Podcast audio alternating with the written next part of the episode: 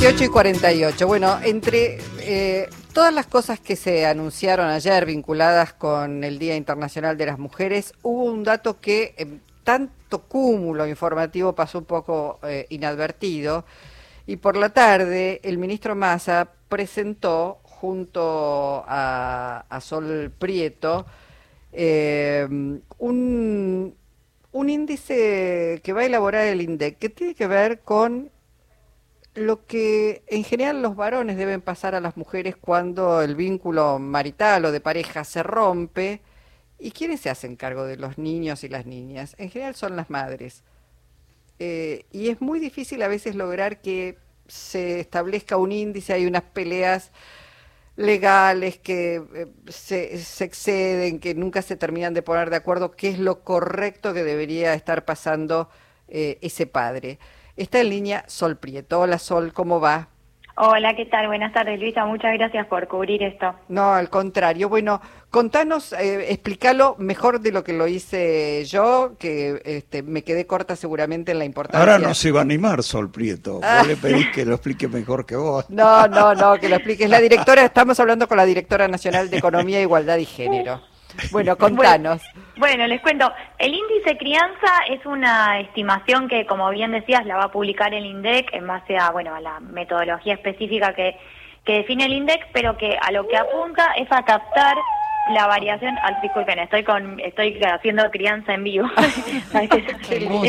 que a lo que apunta es justamente a poder captar eh, la variación de lo que sería una canasta que capte justamente eh, las dos dimensiones, ante todo. Uno, que tiene que ver con los bienes y los servicios básicos necesarios para tener un hogar para los niños y niñas, tener alimentos, eh, poder vestirlos, poder trasladarlos, poder este, educarlos, ¿no? Eh, como, y, por así decirlo, como los bienes más asociados a lo que sería la canasta básica. Y por otro lado, un componente bastante pionero, que es un componente de cuidados. Entonces, a partir de la sumatoria de estas, de estas, bueno, o la, Variable, sí, la sí. sumatoria de, de, estas dos dimensiones, la idea es poder captar justamente cuál es el val o cuál es el costo de criar un niño, niña o adolescente y bueno, es, es, posible que también el INDEC prepare este al igual como hace con la CBT, no solo para cada niño o niña individualmente o, o, adolescente, sino que también arme hogares, bueno, que existan distintos tipos de, de, estimaciones, pero todos apuntando a captar justamente el costo de un niño, niña o adolescente.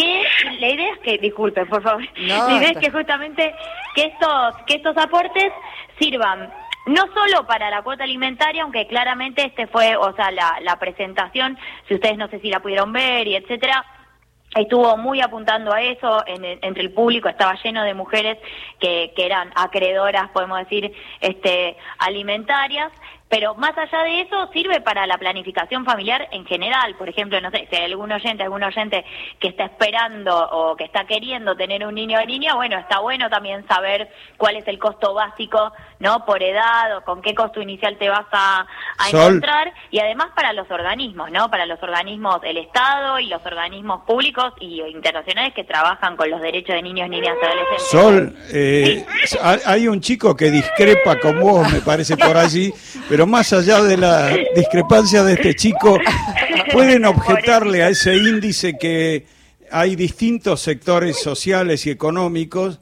donde los costos de, de crecimiento del niño pueden ser diferentes. Sí, tal cual. Bueno, por eso apunta a que sea una canasta básica y un índice que mida la medición, oh, perdón, que mida la variación de esa canasta básica, ¿no? Y que la eh, justicia lo tome como válido y lo haga aplicar, porque según el juez que te toca, después a veces te pasan más o menos, que eso sea, digamos, un, como una convención, un acuerdo sobre los cuales se tienen que basar todos. Sí, al menos como piso y también en parte lo que lo que decía, bueno, la ministra de las Mujeres es que también esto justamente obviamente no es que mañana, ahora una vez que salga publicado el índice, van a venir, digamos, todos los deudores alimentarios a, a golpear la puerta de, no, de todas las, de todas las, las madres eh, jefas de hogar monomarental, pero digamos que habilita eh, hacer una serie de cambios, por ejemplo, en los códigos procesales que dependen de las provincias, bueno, una serie de avances como para que justamente esto empiece a, regir y a generar este, jurisprudencia, ¿no? Mm. Pero eh, bueno, más allá de eso, también sirve en general para la planificación y para informar a la, a la política pública y me parece que lo más relevante de lo que pasó ayer, más allá del índice en sí mismo, que obvio es una herramienta fundamental para para los casos sobre todo de, disputa por, por alimentos, es que la economía de los cuidados la verdad es que llegó eh, al nivel más alto, digamos, o sea, el ministro de Economía hablando de este tema, abordándolo como un problema económico, digamos que es, poner este problema muy en el centro de, la agenda y que esperemos que, bueno, que a partir de justamente de, esta definición por parte del ministro que fue tan, tan audaz, también todo el mundo tenga que empezar a pronunciarse, especialmente en un año electoral, sobre, bueno, sobre qué respuestas hay que dar a los hogares monomarentales, ¿no? qué pasa con estos casos, etcétera. Bueno, voy a decirte que lo mejor de la nota fue precisamente ver las dificultades que tenemos las mujeres a la hora de ser madres, seguir ejerciendo nuestras funciones. Igual me escucharon bien, ¿no? Perfectamente. No, no, pero es muy, eh, es maravilloso, digo, eh, esto, cómo seguimos avanzando con los bebés que nos reclaman, este, con, bueno, con, todas las bueno, pero lo va a convencer al chico, ¿eh? lo va a convencer, me parece. ¿Cuántos meses tiene? está convencido. Cinco. Cinco meses, claro, un bebote. Bueno, Sol, muchísimas gracias por tu tiempo y, por este trabajo que va a ser eh, muy bienvenido por muchas, muchas mamás. Muchísimas gracias. Muchísimas gracias a ustedes por darle espacio en la agenda. Gracias. Hablamos con la directora nacional de Economía, Igualdad y Género. Sol Prieto.